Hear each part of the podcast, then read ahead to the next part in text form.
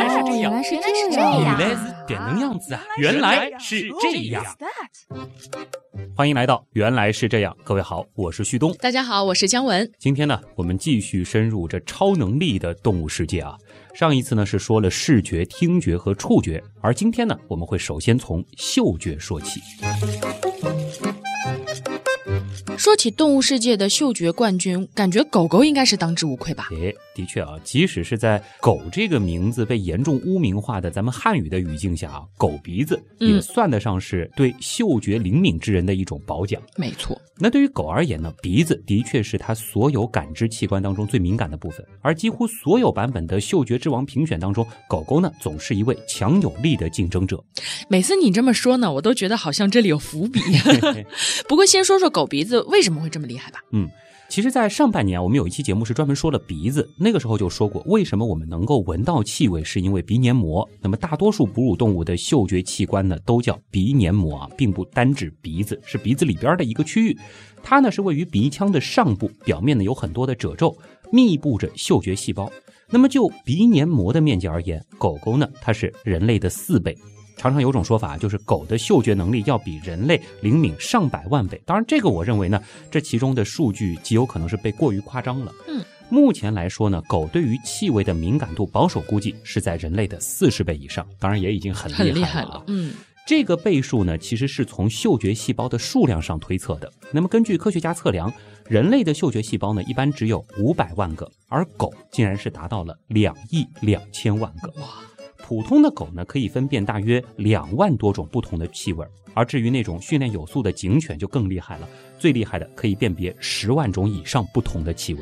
狗狗鼻子当中的气味世界到底是何等的丰富啊！我感觉真的很难用语言来描述。是的，想起来，前面你这个意思似乎是狗狗只能算是嗅觉最厉害的动物之一。诶，观察的很仔细啊，因为今天要说的是超级嗅觉。嗯如果只说人尽皆知的狗，岂不是太没意思了？对，而且在动物世界当中，嗅觉堪称超级的，的确还有很多，只不过呢各有所长。接下来要说的这种动物呢是猪，猪，我没有听错吧？你是说那个红烧肉、大排骨那个猪？是的啊，哎，相信吃货女侠姜文呢，一定是听说过一种一度被炒成天价的真菌，就是土里的松露。必须啊，可贵呢！一块牛排上面撒几个片儿，那个立刻那个价格就几百上千一份了。是的，那其实松露呢是若干种蕈类的俗称啊，它嗯大多数呢是在阔叶树的根部着丝生长，一般呢是生长在像是松树或者是橡树下面，散布于树底方圆一百二十到一百五十厘米这样的区域。它的这个块状主体呢是藏于地下三到四十厘米，有的还是埋得比较深的。很多人呢似乎特别沉醉于它独特的气味啊，具体是什么样的味道很难形容。有人说呢是泥土的味道，也有人说呢这个东西闻着有股淡淡的脚臭味儿，还有人说呢像是人呼吸的味道。总之呢不是很强烈，但是很独特。这些人的口味也是够独特的啊。要 相信这个多元的世界啊，什么嗜好 都是有可能存在的嘛。嗯，当然了，世界各地的松露其实还是有很多差异的啊，无论是外形上还是气味上，价格差异也很大。那其中呢，法国产的黑松露和意大利产的白松露是最有名的，那价格也是最贵的。当然，这并不是今天的重点。还好你自己收回来了。一说松露刹不住车了，我感觉今天这期节目要说松露了。刚刚在说嗅觉，对吧？嗯为什么要引出松露呢？是因为啊，这种东西在我国云南也产。那么当地的松露呢，它还有一个并不是很雅致的俗称，叫做猪拱菌。好白菜都要猪拱了的那个意思。是的，这个名字很形象地表达了猪们啊对它的喜爱，而且呢也非常生动地把猪寻找并且取食的过程给反映出来了。你是说猪是靠着嗅觉去找松露吗？嗯，你想想看，拱的这个动作啊，嗯，而且呢，在寻找松露这件事儿上，猪的鼻子它真的是非常的灵敏啊。诶，估计有些人可能听说过，在法国呢，人们习惯把母猪当做收获黑松露的得力助手。母猪呢，它可以在六米远的地方就能够闻到埋在二十五厘米至三十厘米深的地下的松露。一方面，我们要说猪的嗅觉它真的很灵敏，而另外一方面呢，也有一个说法，是因为松露的气味和诱发母猪性冲动的雄姿烯醇类似，所以呢，母猪对这种味道似乎是情有独钟。养只母猪去挖松露，然后再卖，不是发财了？哎，他们当地很多人都是这样做的啊。所以是猪的鼻子厉害还是狗的鼻子厉害呢？哎，你别说，很难说啊。有些版本的排行里边，猪的鼻子是排在狗鼻子之前的。哦，呃，现在呢，有很多人认为猪更胜一筹。至于为什么呢？我们先来看一看猪的嗅觉系统它到底有多发达啊。从鼻子的构造来说啊，猪鼻内的嗅区可以用广阔来形容，它的嗅黏膜的绒毛面积非常的大，分布的嗅神经也非常密集。这个猪宝宝啊，在出生之后几个小时就能够鉴别气味，以此来寻找乳头。三天内呢，就能够固定乳头哺乳，绝不会出错乱。公猪和母猪之间的性关系呢，其实也是靠嗅觉起着传导作用的。公猪呢，它能够依靠嗅觉感知到两千米以外的发情母猪，哇，这个厉害了！而发情母猪闻到公猪特有的性激素气味啊，即使公猪不在场，也能够出现呆立反应。怪不得找松露那么厉害了。六米外土里面的松露，哎呦喂，太小瞧母猪了。是的，那么数据上来说啊，根据测定，猪大脑当中负责嗅觉的部分，同负责听觉和视觉的两个部分加在一起一般大。也就是说，对于猪来说，嗅觉那也是排在第一名的感知啊。所以呢，有人就说了，猪的嗅觉发达程度要高于狗数倍。通过一定的方式调教和训练啊，这个猪啊也可以用它的鼻子嗅出埋在土里面的地雷。这么厉害的话，感觉猪完全可以抢狗的饭碗了呀，对吧？训练一只警猪，的确有这种尝试哦，在一些地方呢就有过海关警猪用于搜查的例子。不过呢，哎，毕竟不像狗啊，它是一种社会性动物，对吧？它在没有被驯化之前，其实就是群居的，它有顺从的天性。那么和训练有素的狗相比啊，其实猪即使经过训练，它的攻击性还是相对比较强的。嗯，另外一方面呢，你想那么一头大猪放在机场码头之类的，似乎也不太雅观啊。光是想着这个画面也是挺有意思的了。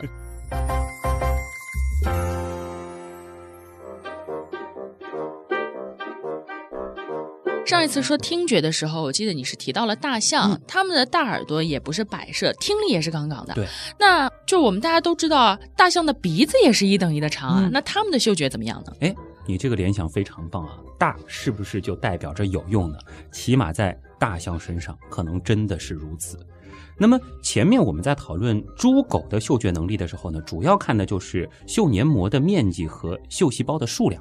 对于大象来说啊，证明它们嗅觉超群的，则是在更加微观的层面。为什么说它们的嗅觉也应该很发达呢？那是它们的嗅觉感受器基因的数量。而单就这一点而言，大象或许有着哺乳动物当中最敏锐的鼻子。之前呢，有一项东京大学应用生物化学系列研究人员刊载于美国基因组研究杂志上的文章就说，大象的嗅觉感受器基因数量极大，有两千个。这个数字是狗嗅觉感受器基因数量的两倍多，对于人来说则是五倍多。哇，怪不得我的嗅觉也不错，原来是因为鼻子大。开个玩笑啊，那嗅觉感受器基因数量的多，一定就意味着嗅觉能力更强吗？哎，这回姜文说到点了啊。那么这篇论文的作者新村良人呢，他们就说了，我们还不了解嗅觉感受器基因数量同嗅觉能力之间到底是一个什么样的关系。比如说，他们也发现了狗的嗅觉呢会比老鼠灵敏，但是呢，狗的有关基因数量其实是要比老鼠少一些的。但是新村也说了，大象的优势呢可能在于可识别气味的范围方面。比如说亚洲象呢，它就能够分辨非常相似的气味分子，而对于人类和其他灵长类动物而言，通常不可能对这些气味分子进行分离。大象要这种嗅觉能力做什么呢？感觉它们在野外应该是没有什么天敌吧？嗯，呃，根据观察啊，生活在野外的大象呢，它们会举起鼻子，向着风暴的地方进发，这是为什么呢？雨水啊，就意味着更多的植物。而这种能力呢，其实还有着其他方面的用途啊，比如说大象呢，也能够通过尿液的气味来识别其他大象，比如说公象就能够分辨出处于发情期又或者是即将到发情期的母象，并且跟在这些母象的身后。想不到大象这种巨无霸都如此珍视嗅觉，这样看来，反倒是我们人类哈嗅觉太差劲了。哎，是的啊。同样是这个研究小组呢，是把大象的嗅觉受体基因和马、兔子、豚鼠、牛、黑猩猩等十三种动物做了比较，结果显示啊，灵长类和人类所拥有的嗅觉受体基因数量呢，要远远的少于其他物种。科学家其实也顺便说了，这很可能呢，就是由于人类视觉进化对嗅觉的依赖降低了。估计吧，还是个资源分配的问题。嗯，大脑的处理资源是有限的，一方面强了，总会去挤压其他能力的空间，对吧？是的。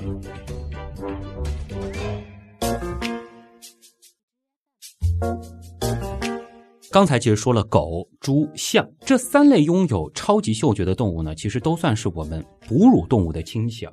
而如果说我们要把讨论的范围进一步扩大，我们则会发现啊，还有一些生物，它们同样有着不可思议的嗅觉，而且它们的这个所谓的闻，可能已经超过了鼻子的范畴啊。有一种蛾子，名字呢很霸气，叫黄蛾，皇帝的皇。哇哦！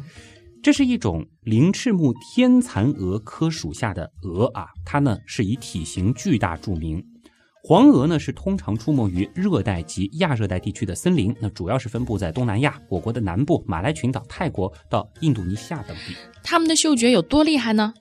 我们看看啊，德国科学家在一九八一年的时候就有一个实验证明，这种黄蛾啊，在顺风的时候。可以根据嗅觉找到与之相距十点九四公里的未交配过的雌性同类啊，这个是雄性个体做到的。要知道啊，这种靠异性身上发出的气味远距离鉴别同类的能力，它是多么的令人难以置信呢？我们打一个比方啊，这个雌性黄蛾身上发出的气味呢，相当于是零点零零零一毫克的烈酒的气味。而它本身虽然说块头很大，但也不过就是几厘米长。我的天，也就是说你在外环外打开了酒瓶，我在市中心靠闻就能闻出来。基本上就是这样，甚至更夸张啊！所以呢，单就对某种气味灵敏这个角度而言啊，自然界嗅觉最灵敏的动物呢，应该就是雄性黄鹅了。这都是为了爱呀！这些雄蛾子也是真的够拼啊！是的啊。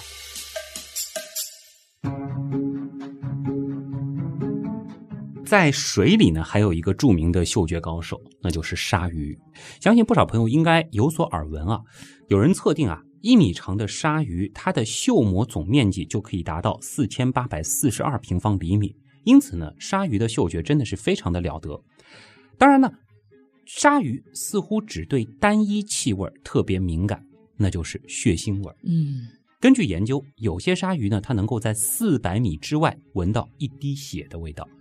或者探测到一百万滴海水当中的一滴血，而在海水中含量约为八百亿分之一的一种人体分泌物左旋羟基丙氨酸的气味，鲨鱼呢也可以嗅出来。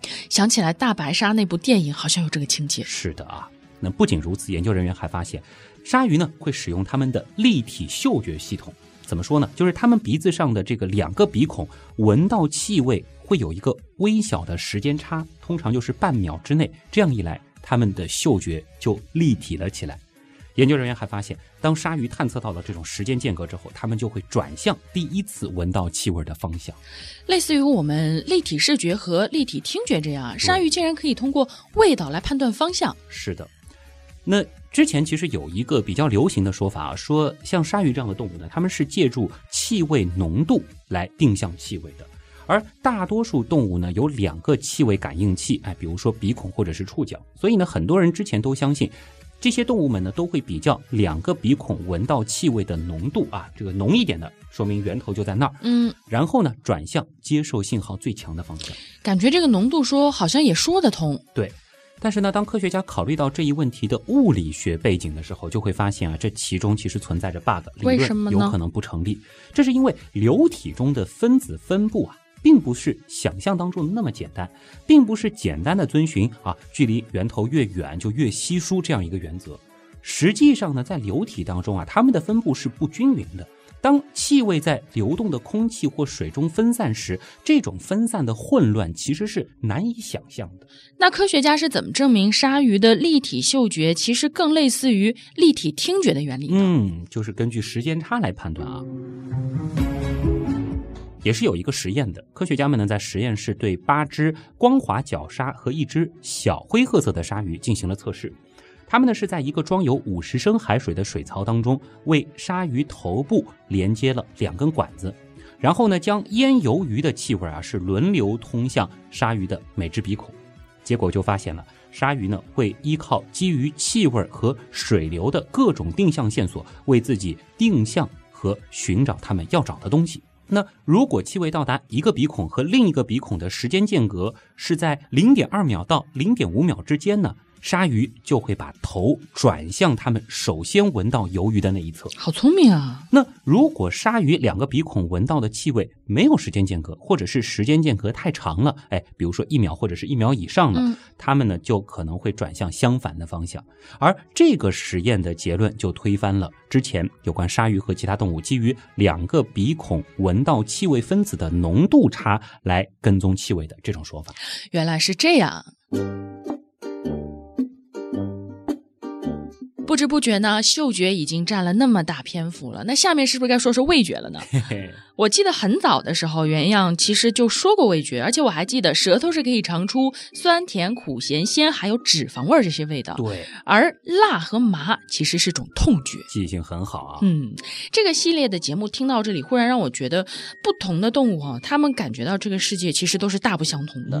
是不是在味觉上也是这样的？比如说，我们嘴里可能美味无比的一碗汤，在一些动物尝起来就是寡淡无味的。嗯又或者说，有没有这种情况？比如说，我们嘴里可能就。是是清清淡淡的一杯水，但是在一些动物尝来，简直就是人间美味。厉害了，你的推测啊，完全正确。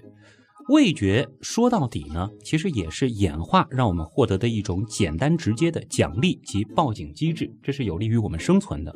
比如说高热量、高脂肪、高蛋白的东西，我们会认为好吃，或者甜，或者鲜，嗯，或者有脂肪味。有毒的东西呢，往往发苦；而腐败的东西呢，会偏酸。那至于咸呢，这是因为我们的身体需要钠平衡，所以对这种味道也有特别的嗜好。在演化的路上啊，不同的进食习惯又使得动物们的味蕾的种类和数量大不相同。而更多的味蕾就意味着对细微的味道变化会有更加敏感的反应。那动物界的味觉之王是谁呢？这个呢，其实和嗅觉有点像啊，不好简单的下定论。但是如果单就味蕾数量而言的话，冠军呢估计是出现在了食草动物当中。一般来说啊，食草动物呢，它们是需要更好的去分辨所谓的毒草，所以呢就拥有更多的味蕾。像是牛啊，大约是有两万五千个左右的味蕾，而其次才是像我们人类这样的杂食动物。大约呢是有一万个味蕾，比牛差多了。对，那么至于肉食动物啊，因为它们的食谱要单一的多，所以呢味蕾就更少了。像狗啊，只有一千七百个左右的味蕾，而猫呢，通常只有五百个左右。忽然觉得猫猫狗狗有点可怜哎，这样看来我们的人的味觉还算是不错的了。嗯 是的啊，我们说味蕾的数量和味觉的敏感度是相关的，对吧？那么我们能尝出来的一些味道的区别啊，猫猫狗狗它们极有可能就尝不出区别。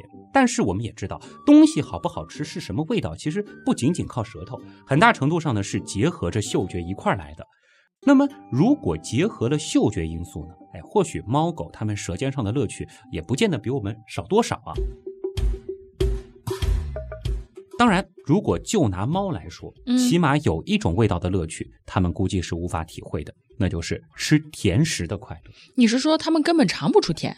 是的，我们说味觉依靠的不仅仅是味蕾的绝对数量，还有味蕾的种类。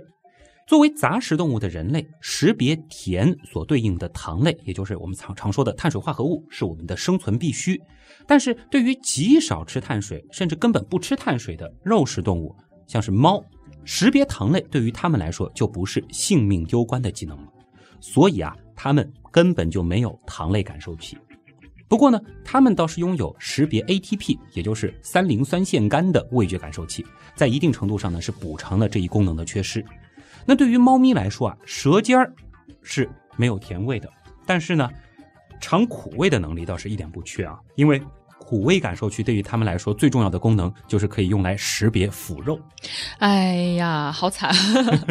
常常幻想啊自己变成一只猫多舒服，对吧？天天吃吃睡睡撒撒娇，主人还亲亲抱抱举高高。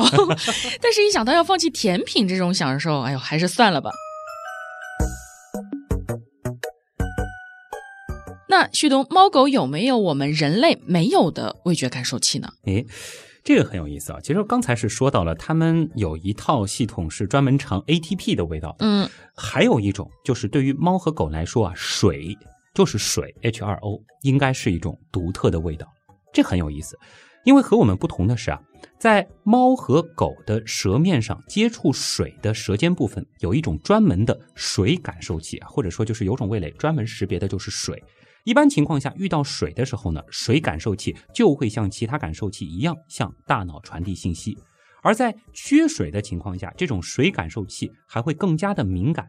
那么，这种水感受器呢，就能够让猫和狗更好的主动去补充水分，代谢掉因为食肉而摄入的多余盐分。好想知道他们的脑海中 ATP 和水分别都是什么味道呀？说不定带来的愉悦感和我们吃奶油蛋糕没什么区别。哎，估计是啊。嗯，不过江女侠今天估计是和甜品杠上了。可是你一直在说。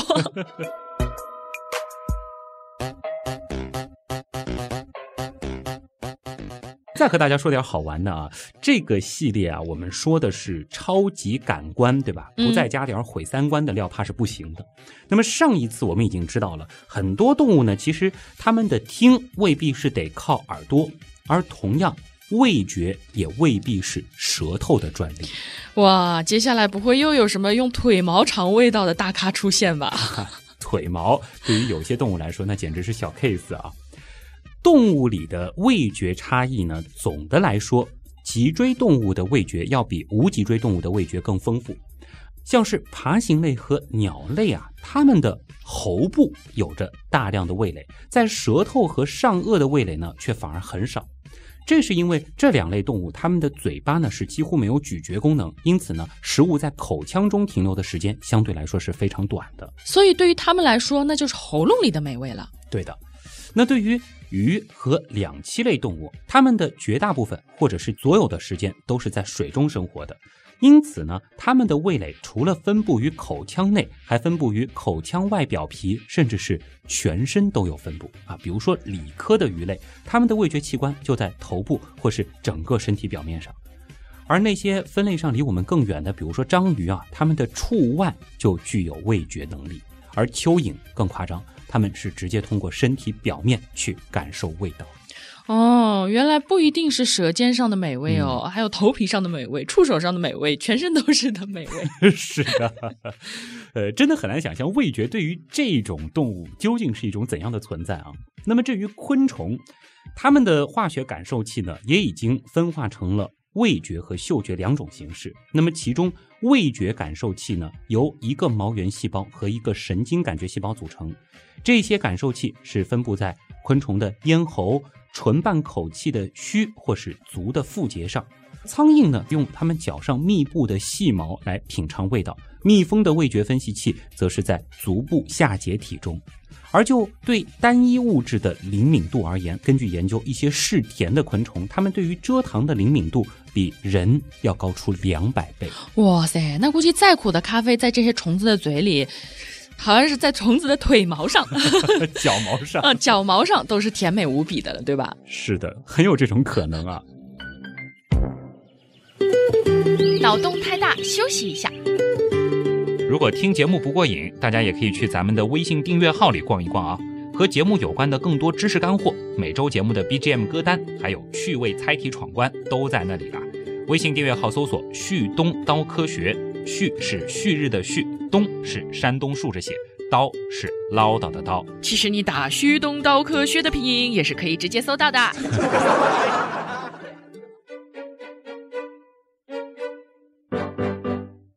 至此呢，咱们的动物超感官之旅是已经把我们最熟悉的视听触嗅味这五感一一盘点了。当然啊，无论这些感官有多么的惊人，很大程度上呢，我们还是能够进行想象的，对吧？毕竟我们都有。对，只是呢，相比某些奇葩动物而言，我们的没有那么好用罢了。好心酸。但是接下来要说的这些感官，对于我们而言，可真的就属于超能力的范畴。真正超越五感存在的第六感是，首先登场的呢是蛇。一些有剧毒的蛇，比如说蝮蛇和蝰蛇，它们除了具有常规的五感之外，头部两侧在鼻孔和眼睛之间呢，有一个凹下像漏斗一样的感温器官，叫做颊窝，脸颊的颊。颊窝里呢有一层很薄的膜啊，这个东西啊对热非常非常的敏感，有多敏感呢？能够感知周围千分之几摄氏度的变化。也就是说，附近任何物体的温度，只要比峡窝所处的温度稍微高一点，就能够引起像是蝮蛇和蝰蛇的反应，非常的灵敏。所以啊，即使在完全黑暗的情况下，它们也可以准确判断猎物隐藏的深度，并且。准确的实施致命的攻击，这就是所谓的夜视仪的原理吧？哎，当然我们要注意啊，我记得有一些纪录片里啊，会把这种能力直接拍摄成像是热成像仪拍出来的那个世界啊，猎物好像是红红的。这个呢，其实并非是毒蛇们脑中的样子。夹窝带给他们的并非是视觉，那也不同于咱们所体会的那种温觉或是冷觉，这是一种区别于其他感官的特殊系统，而且。对于蛇来说，这种感觉在他们脑海中也极有可能是立体的。对，因为毕竟左右各一个。是的。接下来要讲的这个啊，更加的超能力，那就是感应微弱电信号的能力。这个我听说过，好像鲨鱼就有这个本领。没错啊，前面已经说过了，鲨鱼的鼻子非常可怕，对吧？嗯。而亿万年的演化之路。则使得他们身上的装备啊，已经可以用先进的夸张来形容了。毕竟是和鱼龙、蛇颈龙、苍龙、龙王鲸、抹香鲸分别刚过的可敬对手啊！是的啊，永远别想着与鲨鱼玩捉迷藏，因为你真的不可能斗过他们。鲨鱼头部呢，有一个能够探测到电流的特殊细胞网状系统，被称为电感受器。这种细胞对别的生物产生的电场特别敏感。而这种感电能力，就使得鲨鱼能够借着这种能力察觉物体四周数尺的微弱电场。而一些鲨鱼的这种能力是如此的高明，以至于它们可以通过猎物肌肉抽动所发出的微弱电信号，而发现隐藏在沙地下面的鱼。开挂的鱼生不需要解释啊！那感电力是鲨鱼的专利吗？嗯，这倒也并不是啊。有一种非常有趣的下蛋的哺乳动物——鸭嘴兽啊。别看这种单孔目的动物长得怪里怪气的，但是它们也有这种第六感，同样是拥有具有电子接收的功能，而且它们可以电子定位。它们呢，同样感受的是肌肉收缩所产生的电场。这就意味着，只要你运动某块肌肉，哪怕你是笑一笑，这个。鸭嘴兽就会知道你的具体方位，哇，太可怕了！诶，虽然说鸭嘴兽可以说是又聋又哑，同时呢也没有嗅觉，但是它依然知道你在哪里。不知道啊，大家还记不记得？反正我小时候特别爱看的《宠物小精灵》，嗯，这个里边有一种。怪兽就是可达鸭，对对对对对，对 吧？这个宝贝其实就是以鸭嘴兽为原型的，非常蠢，非常萌。但是在动画里，它的设定是什么？就是超能力，对不对？嗯，对哦，是哦，啊，原来是这样，突出的，对吧？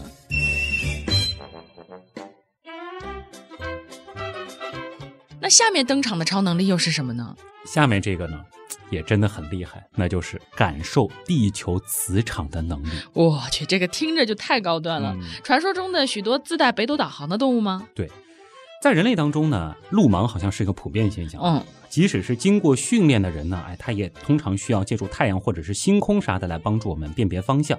但是呢，在许多动物身上，辨别方向似乎就是一种与生俱来的能力。无论是长途迁徙的候鸟、蝴蝶。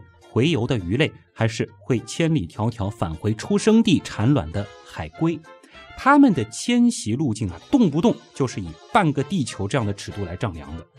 有意思的是，有证据显示啊，狗这类的哺乳动物，它也能够利用地磁场来帮助它们确定方向。又或者像是木鼠和鼹鼠，它们呢会将巢穴的方向对准地磁线。虽然看到了很多现象，但是很多科学家也依然很困惑，就是动物们它们到底是如何做到的？地球磁场这东西那么微弱，你看我就从来没有感受到过它的存在啊。那在动物的脑海中，这又是一种什么样的存在呢？很遗憾啊，科学家们其实至今还没有办法确切的搞清楚动物们是如何做到这一点的，也没有办法确切的弄明白动物脑海当中的地磁场到底是一种什么样的东西。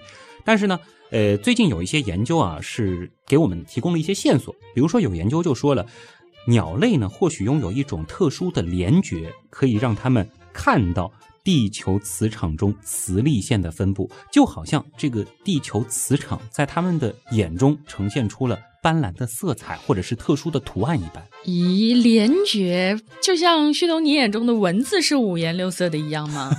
也许啊，大家可以用这种方式去尝试想象一下鸟眼中的这个地磁到底是怎么样。当然，这只是科学家的推测。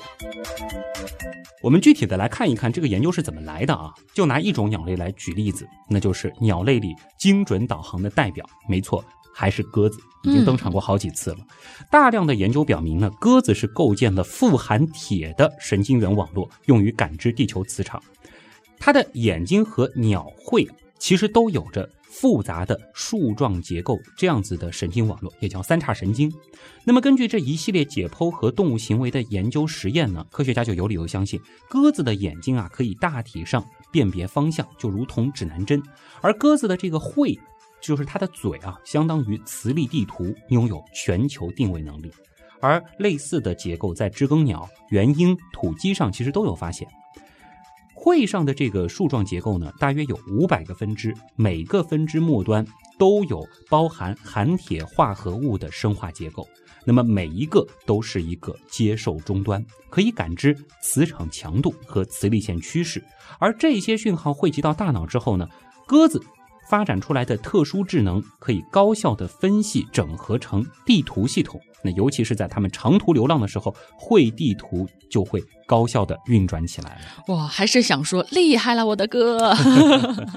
那么这里其实可以特别的说一下刚才提到的这个树状结构的神经网络啊，三叉神经，其实我们身上也有。有些人说脸疼啊，就是三叉神经疼。对，那么很多科学家认为啊。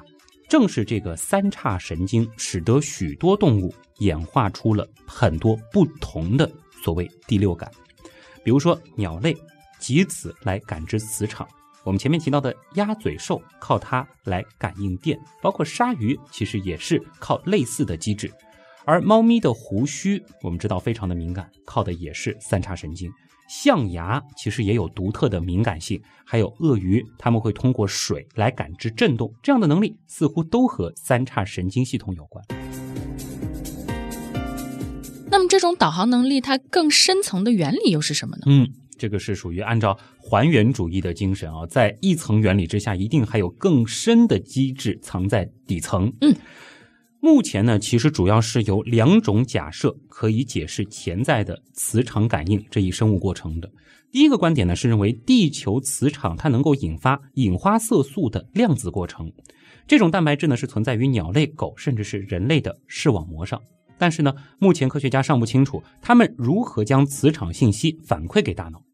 另外一种假说则认为人体啊。本身就含有磁场受体细胞，在很多动物身上同样也有，而该细胞内微小的指南针由磁铁矿中的磁铁矿物构成，它们呢就能够根据地磁场来确认方向。这两种假说到底哪种更靠谱一些呢？你别说，其实都有对应的研究证据啊。但是我个人呢可能倾向于后者，因为之前就有研究显示了，细胞啊拥有一种双分子的感知机制，而这一观点呢，则是根据对于鱼皮细胞、人类细胞和变形虫的研究所得出的。为了鉴定这种机制呢，研究人员是从阿米巴虫的体内移除了部分基因，他们怀疑啊，这些基因在磁场感知方面是存在着一定作用。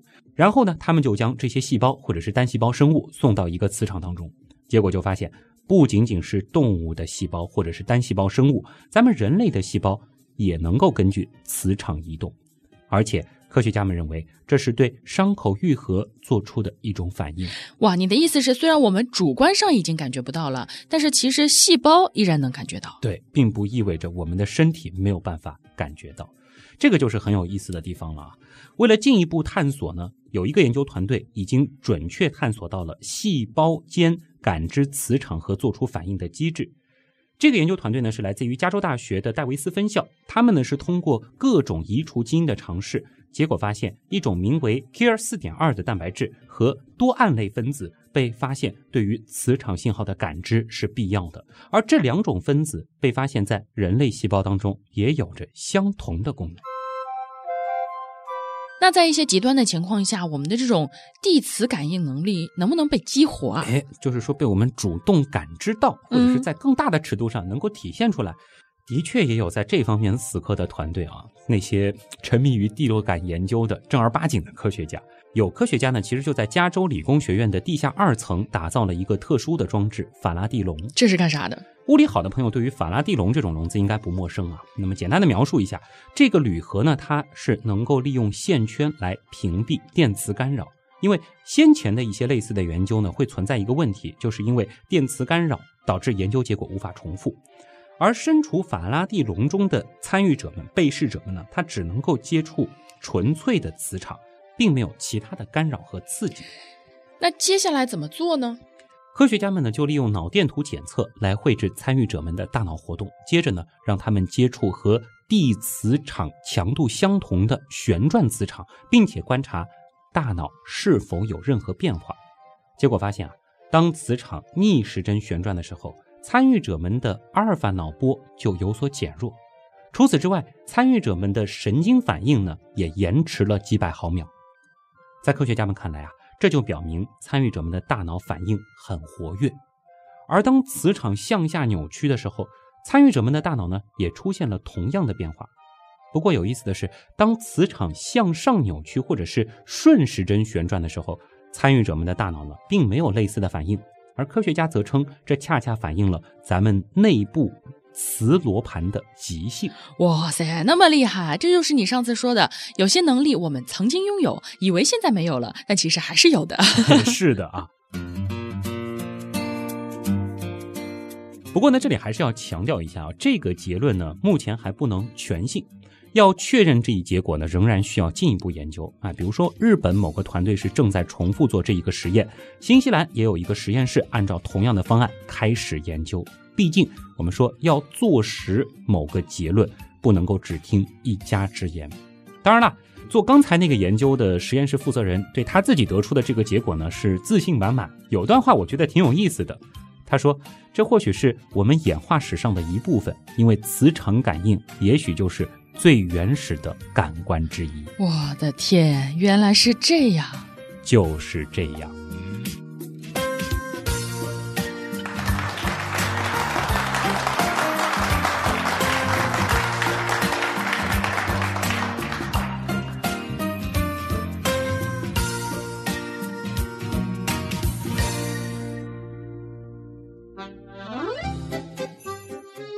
如果说。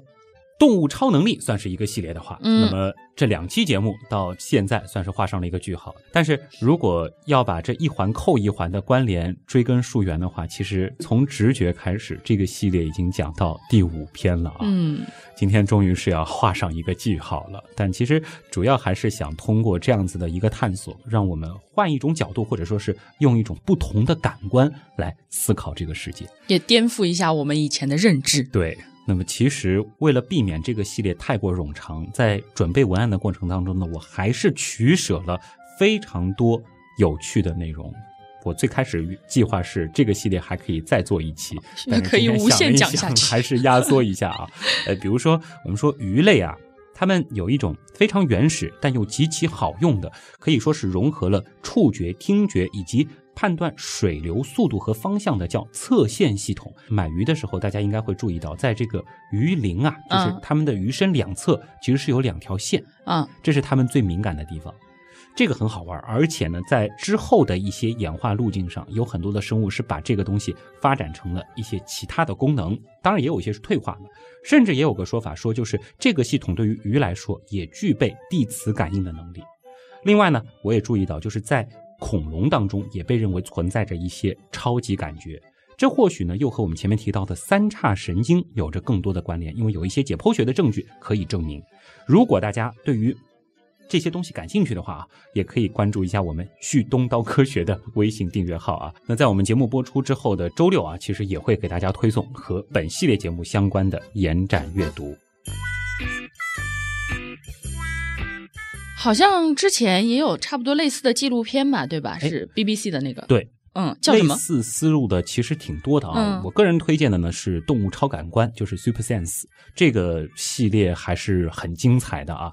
当然，其实仔细看一看的话，我们的这几期信息量已经不比他那个少了。当然，结合一下，我觉得会更有意思啊。喜欢动物的朋友应该是有所了解的。好了，那么。基本上今天要和大家说的就是这些了。前面推荐了我们的微信订阅号啊，再说一下旭东啊，东是上面一个山，下面一个东，旭是旭日的旭，旭东刀科学啊。除了节目的延展阅读之外，我们的背景音乐也可以通过这个订阅号来查到。当然，如果说大家喜欢我们的话，也可以关注一下我们俩的微博啊。嗯，我差点想说关注我们的 微信，微信也可以，愿意透露的话。啊，介绍一下旭东的微博啊，旭东两个字，山东九日游。对，姜文的微博呢是乖乖猫仔君啊，君是这个呃，我想说松露的那个。我刚刚也在想这个 是这个真菌的菌，或者是细菌的菌菇的菌。哎，菌菇的菌很好。那么同时呢，我们的百度贴吧是旭东刀科学和我们的微信订阅号同名。嗯，当然，如果说大家想要认识更多同样喜欢原来是这样的朋友呢，也欢迎大家加入我们的原样刀友会啊，直接在 QQ 群里面搜这五个字就行了。哪个群开你就加哪个群啊，反正都一样。最后呢，也感谢所有通过打赏、撰稿、参与志愿组、订阅付费精品、购买官方周边等所有形式帮助和支持过咱们的朋友。原来是这样的发展，真的离不开大家。今天的节目就是这样，我是旭东，我是姜文，咱们下周再见，拜拜。